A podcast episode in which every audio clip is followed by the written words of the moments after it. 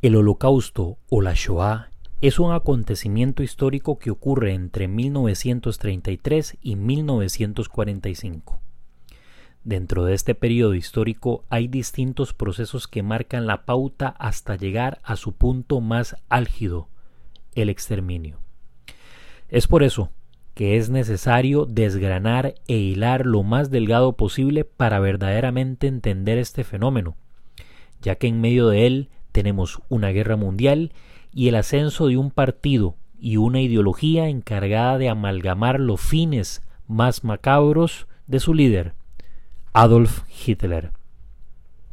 En esta segunda temporada de Show A y en este programa específicamente, daremos algunas pautas necesarias e indispensables para entender este fenómeno mediante la recomendación de bibliografía seleccionada y explicada para usted. Hoy, en este primer programa, veremos 10 libros para entender el holocausto y uno más.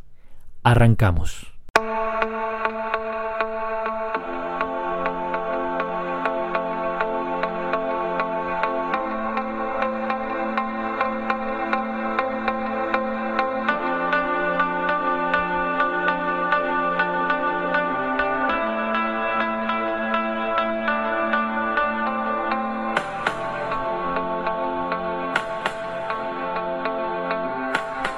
¿Qué tal queridos amigos? Es un gusto saludarlos nuevamente después de unos días de pausa entre el fin de la primera temporada y por supuesto el inicio de esta segunda temporada. Como escucharon en la introducción, hoy vamos a tener un programa bastante, bastante particular porque, bueno, durante la primera temporada estuvimos tratando temas bastante específicos densos en cuanto al análisis histórico de procesos que ocurren en el contexto de la Segunda Guerra Mundial y por supuesto del Holocausto, que es el tema que hemos venido analizando y que por supuesto vamos a tratar también en esta segunda temporada, pero desde otro punto de vista. Durante la primera temporada analizamos procesos, como mencioné anteriormente, muy densos. Ahora trataremos pues de eh, enfocarnos un poco más en ciertas particularidades, en ciertas historias, testimonios y alguna entrevista que por ahí ustedes este, van a escuchar, que estamos preparando, estamos realizando eh, los contactos pertinentes para poder llevar a cabo esta pequeña entrevista que vamos eh, posiblemente hacia la mitad de esta segunda temporada a lanzar. Esperemos cuando tengan más noticias y cuando ya tenga todo confirmado, pues les iré adelantando paulatinamente de qué se trata. Pero bueno, vamos a tratar entonces bajo el título 10 libros para entender el holocausto y uno más. En total van a ser entonces 11 libros. Eh, ¿Qué les puedo decir? Los libros que vamos a, o los libros que voy a recomendar el día de hoy, por supuesto, son libros que yo he leído durante un proceso ya de algunos años. Alguno tal vez leí este el último año, pero básicamente los 10 que voy a recomendar eh, los he leído en un proceso de 5 o 6 años, ¿verdad? Hay otros libros que he leído con anterioridad, pero había que seleccionar de la biblioteca y de la bibliografía que tengo sobre la Shoah. Tenía que escoger 10 libros y uno más para poder compartirles eh, cada uno de ellos. Así que vamos a, a, iniciar con las recomendaciones, sin, sin, pero necesito decirles algo primero. Van a notar particularmente que la portada de este programa es eh, de la niña Anna Frank. Ustedes la mayoría que me escucha conocerá el testimonio de Ana Frank. Eh, lo, mencioné durante la primera temporada también. Pero eh, su diario, el famoso diario de Ana Frank, no está dentro de las recomendaciones. Y no está dentro de las recomendaciones por una razón específica. Es que el diario de Ana Frank no necesita recomendación, se recomienda solo estoy total y completamente seguro que la mayoría de las personas, el mundo entero me atrevería a decir, eh, conoce o sabe al menos quién es Ana Frank y en qué consiste su diario. Entonces voy a aprovechar ese espacio para recomendar otro libro. Por supuesto, esto no quiere decir que el diario de Ana Frank no sea útil, que no se deba leer, que no es bueno, bueno, en esta literatura, en este tipo de, de, libros que voy a recomendar, que es bueno, que podríamos decir que es bueno en el sentido del disfrute de la lectura.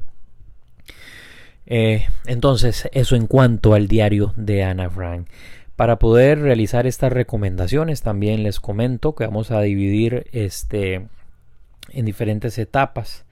Son cuatro cuatro etapas de recomendaciones. En primer lugar, vamos a o voy a recomendar testimonios de sobrevivientes. En segundo lugar, voy a eh, recomendar libros históricos de carácter denso que requieren, por decirlo así, cierta habilidad y destreza y relación con este tema para poder entenderlos. Y ahorita les, les cuento una anécdota muy interesante que me pasó con esto. Eh, en tercer lugar, tenemos libros históricos menos densos que vamos a ver son de una lectura un poco más sencilla, este un vocabulario este con el que nos podemos relacionar. Entonces resultan atractivos para el público en general. Y en, en cuarto lugar, perdón, vamos a o voy a recomendar estudios específicos sobre la Shoah que tal vez, obviamente, si están relacionados, ¿verdad? Pero que lo abordan desde otra perspectiva y cuando lleguemos a esa parte van a entender por qué le llamé estudios. Por supuesto que los libros históricos también son estudios, pero en este caso específico le puse así por el carácter que presentan estos libros de los que voy a hablar dentro de un momento. Pero primero vamos a empezar con la recomendación de testimonios. ¿Por qué puse en primer lugar testimonios? Eh, estimados amigos, les, les cuento. Hace ya muchísimos años cuando yo decidí, eh, bueno, no fue algo que decidí, no fue que me levanté en la mañana y dije voy a empezar a estudiar este fenómeno del holocausto y a tratar de especializarme lo más posible. Eh, no fue así, fue surgiendo paulatinamente, diría que casi de manera este, improvisada, sin quererlo, me fui encontrando con este tema hasta que me aboqué prácticamente al 100%. No es el único tema de estudio por mi labor, como soy profesor, pues ustedes entenderán, profesor de, eh, voy a decir, de historia y geografía para que haya un, un haya, perdón, un entendimiento más general eh, sobre la profesión que yo desarrollo. Entonces, vamos a ver, tengo que estar empapado de muchos temas, pero todos los docentes, por lo general, de estas disciplinas encontramos nichos y mi nicho fue el estudio del holocausto. Pero bueno, les cuento esto porque cuando empecé a estudiar el holocausto empecé prácticamente al revés y, y este error o estos errores que fui cometiendo con el tiempo me ayudaron a entender cómo eh, sería o cómo es la mejor forma para poder entender mejor el holocausto. Y este es el fin de este programa. La manera en que voy a recomendar los libros es la manera en que paulatinamente hay que irlo, irlos leyendo. O sería verdad la recomendación que yo doy en mi caso específico. De pronto alguien no alguien pues empieza con este libros muy profundos acerca de diversos temas y les va bien eh, yo fui sorteando entre libros profundos entre testimonios y luego otros estudios hasta que después fui este, ordenándome un poco más y bueno, por eso lo vamos a presentar de esa manera. Vamos a empezar precisamente con los testimonios. Muchos de mis estudiantes, amigos o conocidos, este, cuando empiezan a escuchar los podcasts, este, me han preguntado qué libro me recomendás para empezar eh, a investigar un poco más sobre el holocausto y este proceso de estudio que también llamamos la Shoah. Yo siempre recomiendo testimonios. Siempre les digo, lo primero que tienen que hacer es leer testimonios. En los testimonios, por supuesto que está la palabra de aquella persona que vivió en carne propia el holocausto y todo su proceso, ¿verdad? Va, a depender también del, testimonio. No todos los judíos sufrieron eh, las vicisitudes de los campos de exterminio o las fosas en el este, sino única, tal vez únicamente discriminación, cuestiones así, que nos ayuda también a entender esa otra parte que a veces olvidamos un poco, ¿verdad? Entonces, siempre recomiendo testimonios. Y bueno, de todos los testimonios que existen, que son miles literalmente de testimonios, escogí cuatro específicos con los que todo lector o persona que quiere investigar un poco más de este tema debería comenzar. De hecho, en el orden que los voy a recomendar es en el orden que yo recomendaría también que se ejerciera su lectura. El primer libro, y creo que aquí estoy haciendo trampa, eh, pero bueno, es un libro que contiene el testimonio de un sobreviviente, pero este sobreviviente escribió tres libros y eh, la editorial posteriormente lo recopila como un solo libro. Pero bueno, este libro se llama La trilogía de Auschwitz. El que lo escribe es Primo Levi y quizás ustedes ya han escuchado su nombre o tal vez la mención de este libro porque en programas anteriores eh, lo mencioné.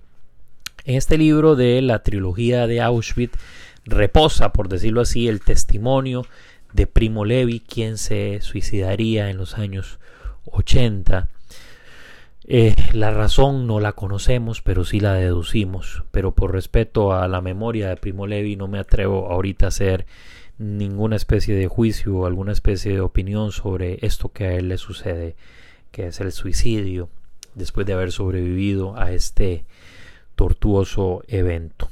Eh, la trilogía de Auschwitz está dividido, como, usted, como se los acabo de decir, y ustedes intuirán, en tres libros. El primer libro se llama si esto es un hombre.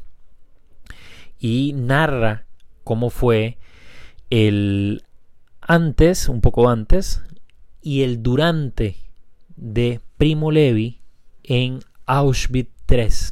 Esto es importante mencionarlo eh, y por eso escojo también este, este libro de Primo Levi o estos tres libros, que es el primer libro que estoy recomendando porque Auschwitz estuvo dividido, como expliqué en aquel programa sobre los campos de confinamiento masivo, creo que fue el cuarto o el quinto programa, no recuerdo, ustedes ya podrán buscar.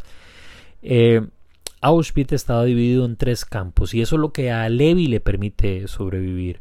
Auschwitz I, Auschwitz II o Birkenau y Auschwitz III o Buna, también llamado a veces Monowitz.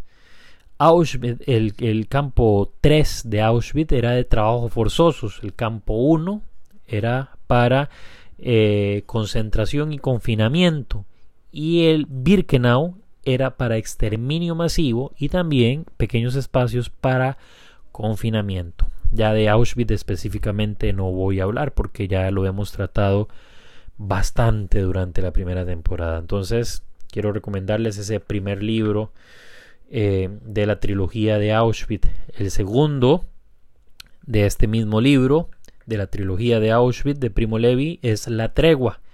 Y es muy interesante porque es el después de la vida, de haber vivido, es el volver a vivir, como llaman en Yad Vashem, a este proceso de reinserción de los sobrevivientes a la vida cotidiana. Tratar de olvidar, tratar de dejar atrás todo aquello que estas personas vivieron tratar de dejar ahí prácticamente en el ostracismo el recuerdo del sufrimiento durante tantos y tantos años que padecieron los judíos. Este se llama La Tregua, como les mencioné anteriormente. Y el tercer libro de este mismo, de la trilogía de Auschwitz, se llama Los hundidos y los salvados. Y es, me atrevería a decir, junto a otro libro que les voy a recomendar hoy, eh, uno de los mejores análisis de eh, el drama que vivieron los judíos que tuvieron que colaborar con los nazis en los campos de exterminio. Estoy hablando de los Sonderkommando y los capos que bajo la amenaza de la muerte decidieron, porque así fue también, colaborar con los nazis en el proceso de exterminio. Y aquí el eh, primo Levi hace un análisis profundo, pero a su, vez, a su vez cargado de sentimiento, entendimiento y me atrevería a decir hasta de misericordia para con este grupo de judíos que les tocó Eh, bueno, todos vivieron la peor parte, pero ustedes ya entenderán lo que les quiero decir. Eh, Primo Levi escribió este libro a lo largo de eh, su vida, después de Auschwitz, más o menos entre los años 60 y 70, que vamos a ver, coincide en la etapa del juicio de Eichmann, cuando muchos sobrevivientes deciden y empiezan a hablar acerca de los presidios que vivieron en este campo de exterminio. Eh, primer libro, repito entonces, la trilogía de Auschwitz de Primo Levi. El segundo libro que les quiero recomendar también en esta noche de testimonios, recuerden son cuatro, es El hombre en busca de sentido, que también, este, por supuesto, lo narra un sobreviviente de Auschwitz, también llamado Víctor Frankl. Y este sobreviviente, bastante particular, por no decir único y especial, eh, se destacó en, en el estudio eh, de la psicoterapia. De hecho, Víctor Frankl desarrolla un nuevo estudio, una nueva propuesta, le llaman a la propuesta de él la tercera escuela, de la tercera escuela vienesa de psicoterapia. Imagínense ustedes el nivel eh, del estudio y la investigación que realiza Víctor Frankl y que la perfecciona después de haber estado en Auschwitz se llama el, la perdón, logoterapia. Tal vez algunos de ustedes han escuchado hablar la logo, de la logoterapia de Frankl, el que la crea. Frankl narra, al igual que Primo Levi, lo que es vivir dentro del campo de Auschwitz, pero de una manera distinta. Por eso también lo traigo a colación. Eh, Víctor Frankl. De hecho, este libro se, se, subtitulaba Un psicólogo o un psiquiatra, no recuerdo, alguno de los dos, en un campo de concentración. Y lo que hace Frankl es un análisis del comportamiento de los reclusos en el campo de Auschwitz. El tercer libro que les voy a recomendar es un libro que, eh, bueno, especialmente me gustaría, bueno, los que voy a recomendar, me gustaría que todos lo leyeran, pero este especialmente. Tres años en las cámaras de gas de Philip Mueller es uno de los pocos testimonios junto con el, último que les voy a recomendar de esta primera parte de Sonderkommandos. Estas personas vieron la muerte cara a cara, estuvieron ahí, pueden dar fe porque sus ojos y sus manos vieron la muerte, sus manos jalaron los cuerpos gaseados de sus correligionarios. Philip Müller es el único sobreviviente Sonderkommando que pasó más de un año en servicio, por decirlo así. Müller pasa tres años y sobrevive. Su testimonio es valiosísimo. Es único, por decirlo así, en su en su género específicamente en los testimonios y en este caso este el testimonio de un Sonderkommando que sobrevive tres años en ese presidio. Uno de los eh, de las tantas historias que vienen aquí narradas es sumamente dolorosa increíble. Eh, pareciera sacada no sé de uno de los capítulos del infierno de Dante. Y es cuando Müller cuando se dirige hacia la vagoneta que traía a los muertos que habían sido gaseados o que bien habían muerto por alguna manera, de, de alguna forma, inanición, de cansancio, agotamiento, en alguna enfermedad, iban a ser incinerados. Müller, cuando paulatinamente empieza a pasar un cuerpo, empieza a pasar el otro, toma el cuerpo de alguien de su familia y ese alguien era su padre. Es una de las tantas historias dramáticas que vienen eh, en el testimonio de Philip Mueller. Repito el nombre, tres años en las cámaras de gas. Y el cuarto y último libro que quiero recomendarles de esta sección es el libro de Chill Rackman titulado Treblinka. Eh, es el único libro, no digo que sea el único que exista, por supuesto que hay y deben de haber otros y deben de existir, pero es el único libro al menos que tengo yo y que conozco que he visto, que he leído, que analiza un sonderkommando que sobrevive a Treblinka. Si sobrevivir a Auschwitz era un milagro, sobrevivir a Treblinka creo que no existe una palabra para describir eso. Treblinka fue el campo, como lo analizamos en programas anteriores, de mayor rendimiento en cuanto a cantidad de muertes dadas y tiempo en funcionamiento.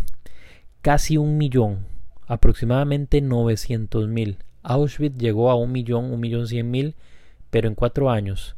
Treblinka, en cuestión de un año, prácticamente estuvo a punto de alcanzar a Auschwitz-Birkenau.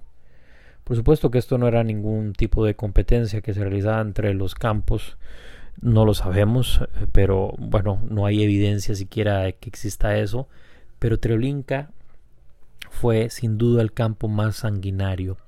Chill Ratman era un sonderkommando y le tocó servir en este campo de exterminio y ver a familiares, amigos, conocidos morir y ser asesinados vilmente en este campo de exterminio, ubicado en el gobierno general específicamente para acabar con los judíos del gueto de Varsovia y por supuesto de otros que llegaran y fueran parte de este proceso de exterminio sistemático. Con estos cuatro libros que les acabo de recomendar, bueno, eh, les comento un poco acerca de Chill Radman. Él es de los sobrevivientes que decide hablar poco antes de morir. Prácticamente, entrado el siglo XXI, este, los primeros cinco años del siglo XXI, Ratman decide contar por fin su testimonio. Se lo estuvo guardando durante más de 50 años, por supuesto sumido este en la presión, queriendo olvidar hasta que decide contarlo. Lo encuentra necesario y bueno, es un libro, un testimonio bastante bastante crudo por la forma en que Ratman describe cada una de las cosas que le tocó vivir en Treblinka. Pero bueno, esta es eh, la primera etapa, van cuatro libros. El programa se llama 10 libros para entender el holocausto y uno más. Vamos a recomendar entonces un total de 11. Después de tratar de reducir la lista de más de 100 libros que puedo tener sobre eh, la Shoah, el reducirlos a 10, bueno, fue una tarea un poco difícil. Vamos ahora este, a, analizar dos libros históricos, pero que no son densos. Luego veremos los históricos muy densos, que este, no recomiendo leerlos en, cuando se está iniciando, aun cuando se tenga alguna noción del holocausto y, y, se crea que uno eh, pues maneja algunos conceptos básicos, considero que este, tenemos que apagar un poquito el ego, ser humildes y decir todavía no. Entonces les recomiendo empezar por acá, por esta parte de libros históricos, no tan densos o menos densos, lo titulé. Y bueno, en esta parte, ya entenderán, son 10 libros lo que vamos a, recomendar, 11 en total, pues tuve que reducir la lista, pasarla de 4 a 2 ahora, ¿verdad? Eh, dos libros les quiero recomendar. El primero de ellos es un libro relativamente nuevo, permítanme y me fijo por acá, creo que es del 2016-2015. Eh, efectivamente, primera edición, noviembre del 2015, es de el historiador Timothy Snyder. Esto ya son análisis de historiadores igual de valiosos que los testimonios, pero eh, ustedes me disculparán, habrá gente que piense distinto a mí y por supuesto que también tendrá sus razones, pero no hay cómo empezar, eh, cómo leer, perdón, este, un libro de un historiador que realice el análisis, porque después de leer los testimonios vamos a caer ya con el análisis de personas que han dedicado buena parte de su tiempo y de su vida, ¿por qué no?, al estudio de este fenómeno. Eh, Timothy Snyder recibe, eh, si mal no me equivoco, por allá del 2011 el premio Anna Arendt de pensamiento político por uno de sus libros eh, que se llama Tierra de Sangre, es muy parecido a el título de este libro que les voy a recomendar. Y este libro de Timothy Snyder se llama Tierra Negra. Se subtitula también El Holocausto como historia y advertencia. Snyder hace un análisis muy muy moderno de cómo el darwinismo social o las cuestiones naturales como él, él, gusta llamarlos es, una, una, definición pues este bastante bastante moderna por decirlo así bastante nueva o bastante contemporánea eh, leo una pequeña frase de las muchas que este por supuesto eh, señalé en este libro. Dice, Hitler estaba convencido de que las razas humanas eran como las especies. Las razas superiores aún estaban evolucionando desde las inferiores, lo que significaba que la reproducción entre ellas era posible pero pecaminosa.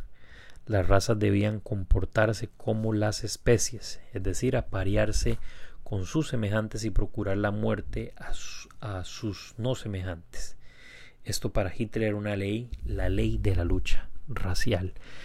Eh, Tierra Negra de Timothy Snyder, imperdible.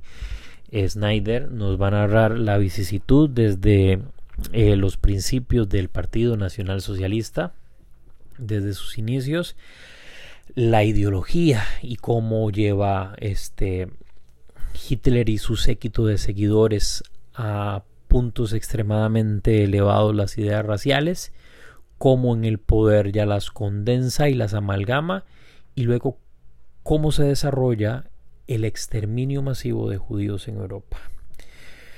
Segundo libro, vamos a tratar de acelerar, el paso un poco. Este, no soy aficionado a los programas largos, pero bueno, a veces son necesarios. Segundo libro y es también eh, reciente, permítanme y me fijo por acá en su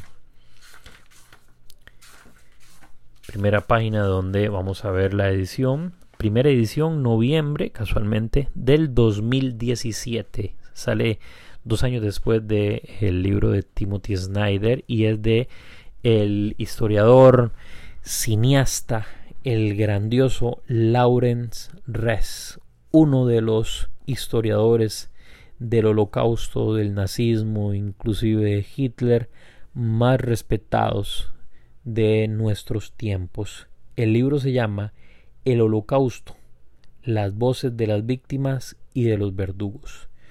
¿Qué tiene de particular este libro que no tiene el libro de Snyder? Snyder hace un análisis exquisito, podría decir, que también lo logra Lauren Res, pero Lauren Res eh, hace un uso a veces casi excesivo, de los testimonios. Utiliza testimonios inéditos que no se conocían hasta el momento de sobrevivientes de la Shoah para respaldar sus palabras y no solo de sobrevivientes, sino también, como se, se, titula su libro, de los verdugos. Y constatar estas dos partes sin duda añade al conocimiento que vamos a tener acerca de la Shoah un valor agregado, si podríamos llamarle de esa manera. Entonces le repito el nombre, Lauren Res, el autor, el holocausto, las voces de las víctimas y los verdugos. Leo un poco la parte, la contraportada que dice una obra maestra. Así califica el profesor Andrew Roberts este libro en que Lauren Res, perdón, culmina toda una vida de investigaciones sobre la Alemania nazi y sobre el holocausto, esta gran obra de síntesis que ha recibido también los elogios de autores como Ian Kershaw, que aunque no lo crean no voy a recomendar ningún libro de Kershaw, o sea, podía hacerlo, pero bueno, tenía que haber sacado algunos otros, o Nicholas Watman, otro grandioso historiador del holocausto que tiene un libro espectacular. Eh, se basa en las visitas de Res a los escenarios originales y en sus búsquedas en los archivos, pero sobre todo en las conversaciones con centenares de supervivientes de los campos de exterminio, recogidas en entrevistas filmadas, muchas de las cuales se utilizan aquí por primera vez. Res nos cuenta esta historia desde sus orígenes, desde que el odio antisemita de los nazis animó las primeras persecuciones hasta el hundimiento del Reich, en un relato que cobra una fuerza y una emotividad especial, especiales perdón, al llegarnos puntuado por las voces de las víctimas y también de los verdugos. Dos libros en esta parte menos densa. Ahora sí, estamos en un nivel un, este, de profundidad ya bastante, bastante interesante, conociendo testimonios, analizando libros este, históricos de historiadores respetadísimos, eh, ya podemos manejar un vocabulario más alto y un entendimiento más profundo del holocausto. Por eso es que en esta tercera parte que voy a recomendarles eh, libros históricos muy densos que requieren de una madurez muy grande para entender fenómenos que en los otros libros son tocados pero no profundizados. Porque precisamente los que los escriben en uno de los casos son o bien filósofos eh, además de historiadores sociólogos también entonces hay un análisis conceptual mucho más profundo que requiere, como les he mencionado, una madurez eh, más grande en cuanto al estudio de la Shoah. En esta tercera parte les voy a recomendar tres libros. Les recomendé cuatro testimonios, dos libros históricos no tan densos y ahora vamos a ver libros, tres libros históricos muy densos. Eh, el primero de ellos y bueno, con este libro me pasó, algo curioso. Fue uno de los primeros libros que leí, eh, no el primero, pero sí uno de los primeros acerca del holocausto, que a ver, no trata directamente el tema de la Shoah. Este también analiza otros temas, pero que están directamente relacionados con el fenómeno del holocausto.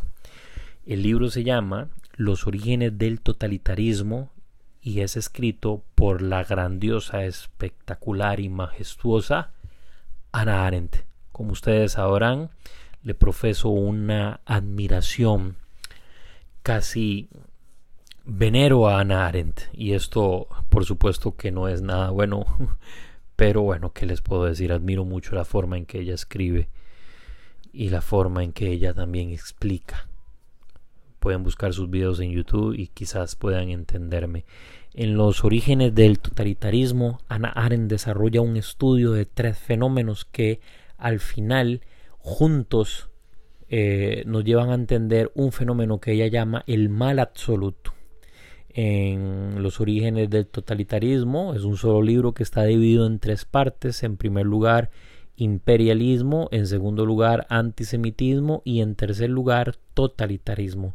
Según Hannah Arendt, según su análisis y según sus estudios, por supuesto, y según la grandiosa explicación del prólogo que realiza Salvador Giner, que es eh, uno de sus alumnos, eh, que tuvo Hannah Arendt durante su vida y su etapa de enseñanza en los Estados Unidos lo explica de la siguiente manera. Vamos a, voy a tratar de hacerlo así muy breve para que, bueno, si ustedes tienen la oportunidad de leerlo, pues lo puedan realizar.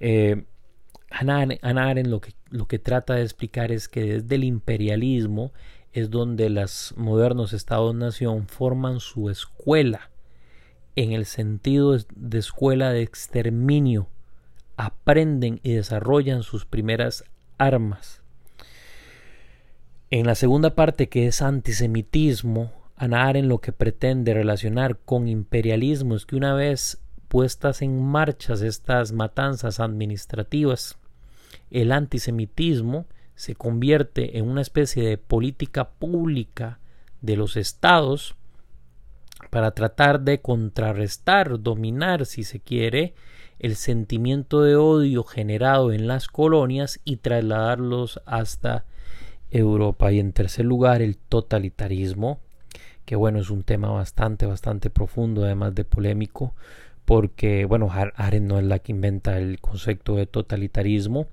pero sí es la que a mi parecer la que brinda una mejor explicación acerca de este fenómeno entonces imperdible es un libro muy muy denso y se requiere una madurez muy especial para entenderlo. El tercer libro que les voy a recomendar, eh, me lo topé ahorita por accidente, lo había leído, lo leí, creo que lo leí en el 2000, antes tenía la costumbre de apuntar las fechas de cuando iniciaba y cuando lo terminaba, simplemente por pues, cosas. En el caso de Anaren así lo hice, en este caso no, pero bueno, si mal no lo recuerdo, lo leí en el 2016, pero vamos a ver si es posible.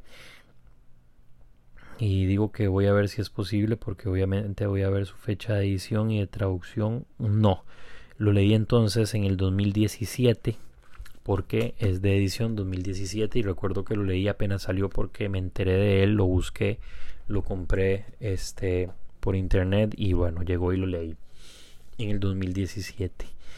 Y digo que por accidente, porque realmente ni por la mente me pasaba a recomendarlo, pero como ahorita me encuentro desarrollando una presentación para una serie de charlas que voy a brindar en una universidad acerca de este tema, específicamente el nacionalsocialismo, su surgimiento, expansión y dominio en Europa durante el siglo XX, lo estaba utilizando y dije yo, este libro tengo que recomendarlo y tuve que sacar uno de la lista.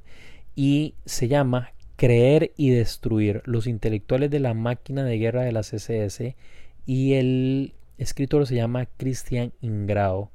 Es un análisis exhaustivo, profundo y hasta cansado. Y cuando digo cansado es por el tiempo que se requiere en ocasiones para analizar el texto, para entender qué es lo que él pretende contar específicamente con la historia que está narrando, con el hilo conductor y es súper valioso porque nos ayuda a entender el fenómeno de la psique en las SS. ¿Por qué esta gente se comporta de esa manera?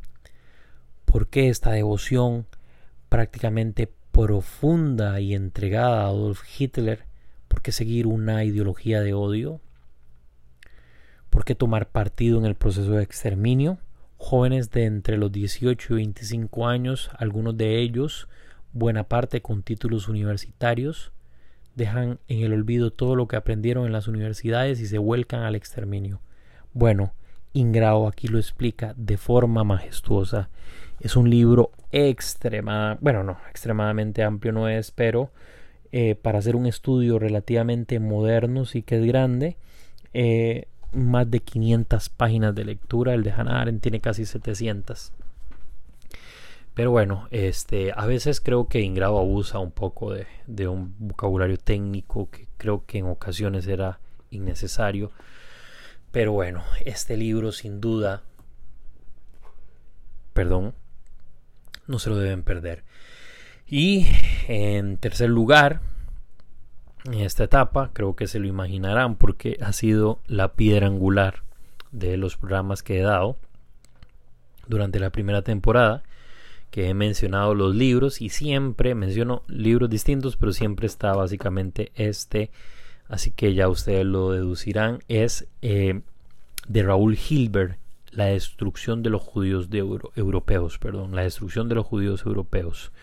Es un libro muy complicado de conseguir por su antigüedad y porque sigue siendo referencia incluso para estudios modernos de la Shoah. Uno pensaría, bueno, Hilbert escribió esto eh, aproximadamente en los años 50, ¿verdad? 1950-1955 es el estudio y la investigación de su vida.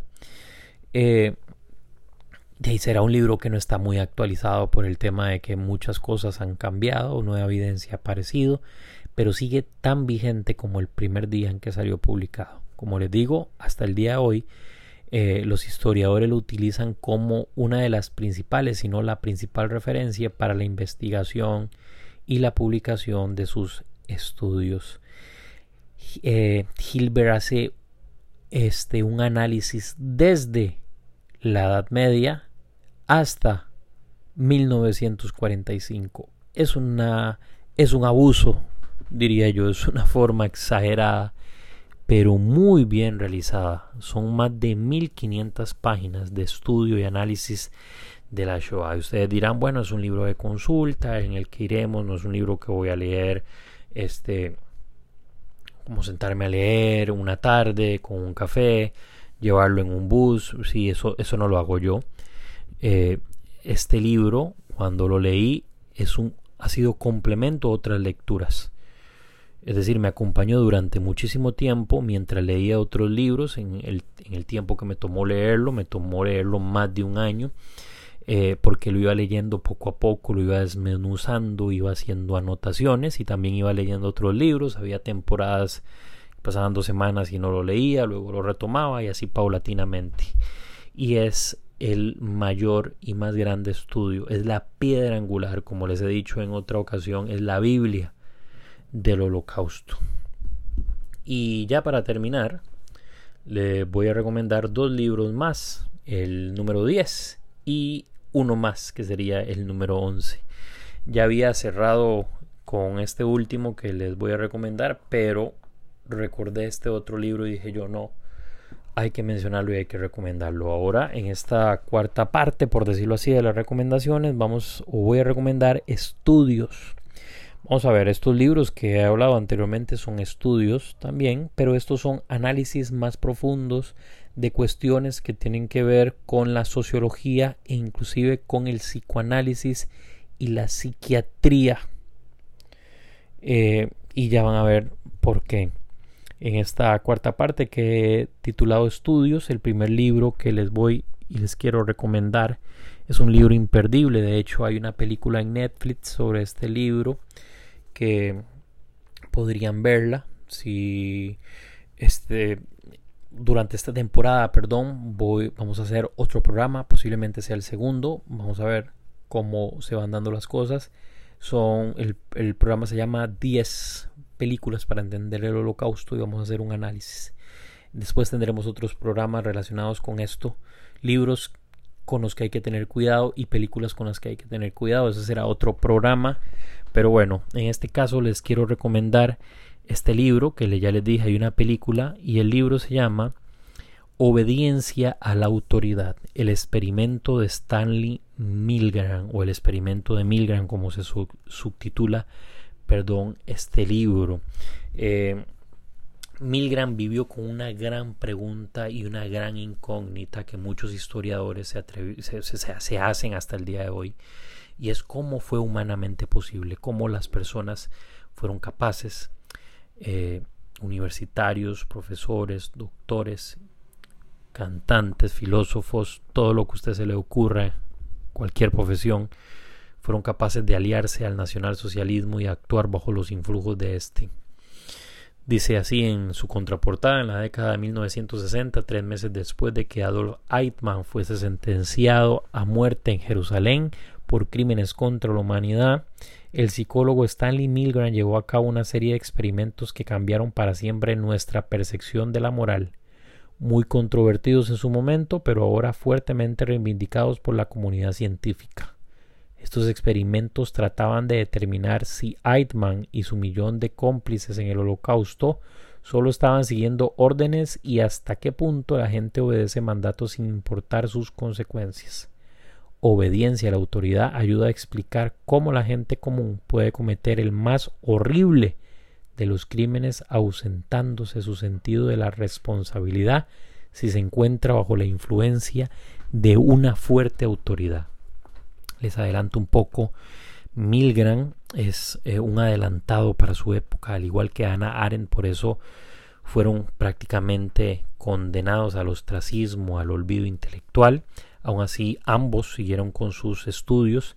Milgram, eh, Ana Arendt, voy a mencionar esto primero, cuando trata de explicar eh, las razones por las cuales Eichmann y sus seguidores y todos los nazis son capaces de cometer estos atroces crímenes prácticamente sin remordimiento alguno, le llamó la banalidad del mal. Milgram realiza un estudio, ya no es un análisis, hace un análisis, Milgram hace un estudio este, de reacciones de personas. Cuando ustedes lean el libro van a entender cómo es, es un experimento en el que hay dos cómplices y una víctima, por decirlo así. La víctima es el que se encarga de eh, apretar el botón que hace que una persona que está al otro lado reciba una descarga eléctrica, que no recibe ninguna descarga eléctrica, solo lo simula.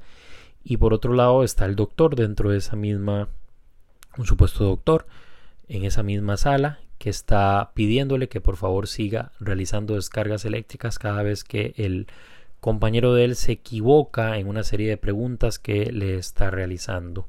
Lo interesante de todo esto es que la gran mayoría, más del 80%, siguieron eh, realizando descargas eléctricas aún inclusive cuando antes de realizar el experimento, cuando estaban dando instrucciones, bueno, un experimento que él no sabía que era un experimento, eh, el que estaba recibiendo las supuestas descargas afirmó que tenía problemas cardíacos y las descargas que realizaban eran eran descargas muy fuertes que iban aumentando paulatinamente. A esto Milgram le llamó el estado agénquico. Ya les dejo a ustedes para que después lo analicen. Y el último libro que les recomiendo es un grandioso libro. Este sería el número 11. Es un análisis y un estudio que realiza, que en paz descanse y bendita sea su memoria, Sigmund Bautmann, el sociólogo famosísimo por sus teorías y explicaciones acerca de eh, una nueva tesis que él habla acerca del estado líquido. Cuando habla de amor líquido, habla de modernidad líquida y demás, se refiere a el estado actual de eh, nuestros estados-nación y no solo de los estados-nación, sino de los individuos, de cómo prácticamente nuestra existencia es líquida y se deshace en nuestras manos. Pero bueno, eso es otro tema de libros de Bauman y en este caso el libro de Bauman se llama Modernidad y, Holocausto. Y este libro es muy diferente a otros libros, porque aparte de ser un análisis bastante concienzudo, Bauman trata de hacer lo que muy pocos se atreven, es decir, y dar razones del por qué ocurre el holocausto. Muchos historiadores lo que hacen es, bueno, realizar un análisis profundo y después dejar como cabos sueltos para que el lector los ate, pero Bauman es más atrevido, eh, su personalidad es esa, eh, cuando estaba en vida, y él se atreve a decir que la razón por la que ocurre el holocausto, y así lo afirma, y fue solo posible gracias a los instrumentos de la modernidad. Sin la modernidad el holocausto no hubiese sido posible. Y esto es una cuestión bastante polémica porque bueno, entonces le echamos la culpa a lo que está a nuestro alrededor y no a los que usaron lo que estaba alrededor. Pero bueno, eso es algo que entenderán si leen este libro, Modernidad y Holocausto. Queridos amigos, se nos hizo extenso el programa. Voy a hacer simplemente un repaso por los libros. Los testimonios, trilogía de Auschwitz de Primo Levi, El hombre en búsqueda de sentido de Víctor Frankl, tres años en las cámaras de gas de Philip Müller y Treblinka del Chill Ratman. Eh, luego siguió Tierra Negra de Timothy Snyder, El Holocausto de Lauren Ress.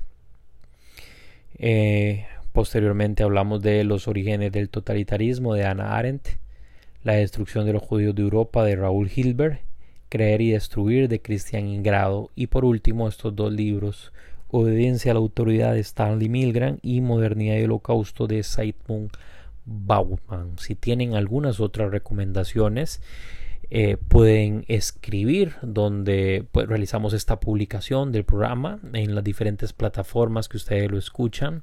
Eh, Spotify, Apple Podcasts, eh, TuneIn Radio y bueno, creo que estamos en otras ocho plataformas bueno, suman en total aproximadamente ocho plataformas. Estamos también en eh, Google, creo que se llama así, Google Podcast, ahorita no lo recuerdo. Eh, pero bueno, eh, se publicará oportunamente esto en la página Holocausto y Segunda Guerra Mundial, que saben ustedes que es una página hermana de este podcast que yo mismo soy el que la administro y que por ahí también conversamos y debatimos un poco acerca de la Shoah. Ahí mismo ustedes pueden recomendar otros libros que consideren importantes y pertinentes que para ser tomados en cuenta. Les recuerdo que estos libros que recomiendo son de manera personal porque los he leído, los he entendido y he tratado de acomodarlos de esa manera, no porque así lo diga algún instituto como Yad Vashem o porque esto está escrito en piedras y solo hay que hacerlo así. En fin amigos, fue un gusto compartir una vez más con ustedes eh, un poco acerca de lo que he aprendido. Espero que estas recomendaciones sean muy útiles para sus estudios y análisis. Recuerden que nos pueden contactar por la plataforma de Facebook y ya pronto estaremos anunciando algunas otras sorpresas como las que les hablé al principio. Nos vemos muy pronto en los próximos días con el segundo programa y desde ya se los anuncio 10 películas para entender el holocausto. Nos encontramos pronto. Hasta luego.